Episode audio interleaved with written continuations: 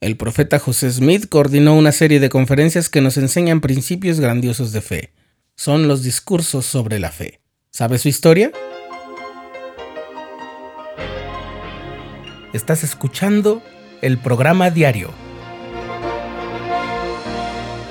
presentado por el canal de los santos de la Iglesia de Jesucristo de los Santos de los Últimos Días.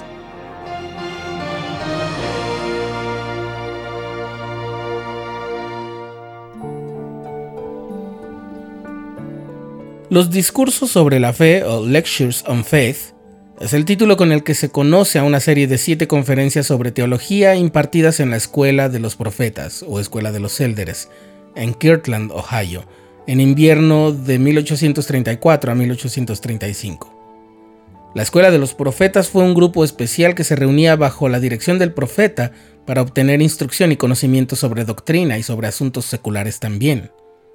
Ahora bien, la importancia de esas ponencias radica en que son el primer esfuerzo significativo de poner en orden y presentar de modo organizado las doctrinas y los principios del Evangelio restaurado, que al incorporar a la teología cristiana elementos nuevos como el libro de Mormón y la revelación moderna, aclaraba dudas y en algunos aspectos desmentía creencias y dogmas del cristianismo mediante las revelaciones que recibía el profeta José Smith. Para decirlo de una forma sencilla, esas conferencias son como el antecedente original de los manuales de la escuela dominical o de seminario, donde se puede obtener una comprensión panorámica de la doctrina como un todo. En la sección de temas de la historia de la iglesia del sitio web de la iglesia, se puede encontrar un artículo sobre este conjunto de disertaciones. Dado que es una fuente oficial y muy clara, la tomaremos como base para repasar el contenido y el tratamiento que se ha dado a esta obra. Como el título global lo dice, el tema central de las conferencias es la fe y su naturaleza, lo que se requiere para desarrollarla y fortalecerla. Junto con tres cosas que son necesarias, enseñan los discursos para que cualquier ser inteligente y racional pueda ejercer la fe en Dios necesaria para la salvación. Primero, la idea de que Dios existe. También tratan sobre la idea correcta del carácter y los atributos de la fe así como la forma en que uno debe guiarse por la fe, lo cual nos va a llevar a vivir en concordancia con la voluntad de Dios. La primera conferencia fue publicada en forma de folleto en febrero de 1835. En mayo de 1835 fueron publicados el quinto y sexto en el periódico de la iglesia. Más tarde en ese año se publicaron las siete ponencias juntas en la primera edición de Doctrina y Convenios, en la que los discursos constituían la doctrina y las revelaciones de José Smith los convenios. Y ese es el origen del nombre del libro de Doctrina y Convenios. Los discursos se incluyeron en las ediciones en inglés de Doctrina y Convenios hasta el año de 1921. Aunque su autoría suele atribuirse a José Smith en casi todas las ediciones, las conferencias no tenían un autor en específico, y no existen ejemplares del manuscrito, por lo que siempre ha existido cierta especulación en cuanto a quién los redactó. De acuerdo con Jedediah M. Grant, un residente de Kirtland en 1835, José Smith y Sidney Rigdon se desempeñaron como maestros en la escuela. Los eruditos que han examinado la escasa documentación histórica sostienen que Sidney Rigdon fue el autor, o por lo menos un colaborador de peso en la producción de los discursos. De hecho, Brigham Young se refirió a ellos como las charlas que el hermano Sidney preparó. Se desconoce el grado de implicación de José Smith en la producción de los discursos o las conferencias, si es que lo hubo. No obstante, la inclusión de los discursos en la edición de Doctrina y Convenios de 1835 es una clara indicación de que José Smith aprobaba el contenido de ellos.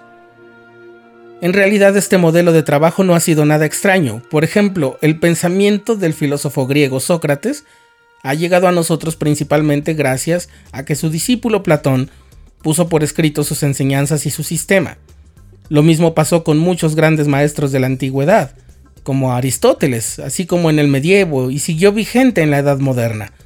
Para poner un ejemplo, el curso de Lingüística General, que es la obra más difundida del renombrado lingüista suizo Ferdinand de Saussure, fue redactado tras su muerte por dos de sus colegas, basándose en los apuntes que los estudiantes habían tomado en sus cursos y conferencias, y eso fue a inicios del siglo XX.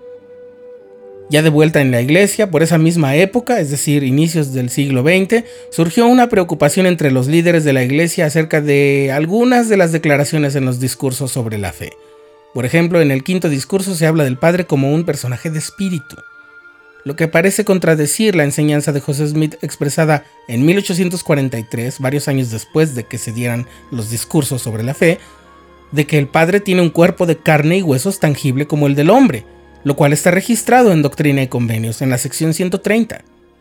El elder James E. Talmage, miembro del Quórum de los Doce Apóstoles, quien dirigió el comité que revisó la edición de Doctrina y Convenios de 1921, sintió que sería mejor evitar la confusión y la contención en este punto vital de la creencia. Además, los discursos no habían sido aceptados por la Iglesia sino como meras lecciones de teología, y de acuerdo con estas recomendaciones y argumentos del elder Talmage, se retiraron los discursos sobre la fe del libro de Doctrina y Convenios. Sin embargo, los misioneros y otros miembros de la Iglesia han estudiado con frecuencia los discursos sobre la fe en ediciones reimpresas por separado, y las publicaciones de la Iglesia a veces citan partes de esos discursos. Por ejemplo, uno de sus párrafos más frecuentemente referidos dice lo siguiente. Una religión que no requiere el sacrificio de todas las cosas nunca tiene el poder suficiente de producir la fe necesaria para llevar a sus miembros a la vida y la salvación. En 1972, el elder Bruce R. McConkie, entonces miembro de la presidencia de los 70, se expresó de la siguiente manera sobre los discursos sobre la fe.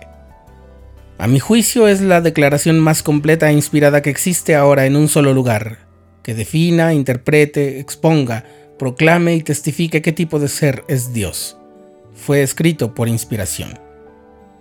Como lo dijimos al inicio, los manuales de escuela dominical, el manual de principios del Evangelio, los manuales de instituto y de seminario son los herederos legítimos de los discursos sobre la fe. Es buena idea estudiarlos y hacerlo con espíritu de gratitud y con la ayuda del Espíritu Santo.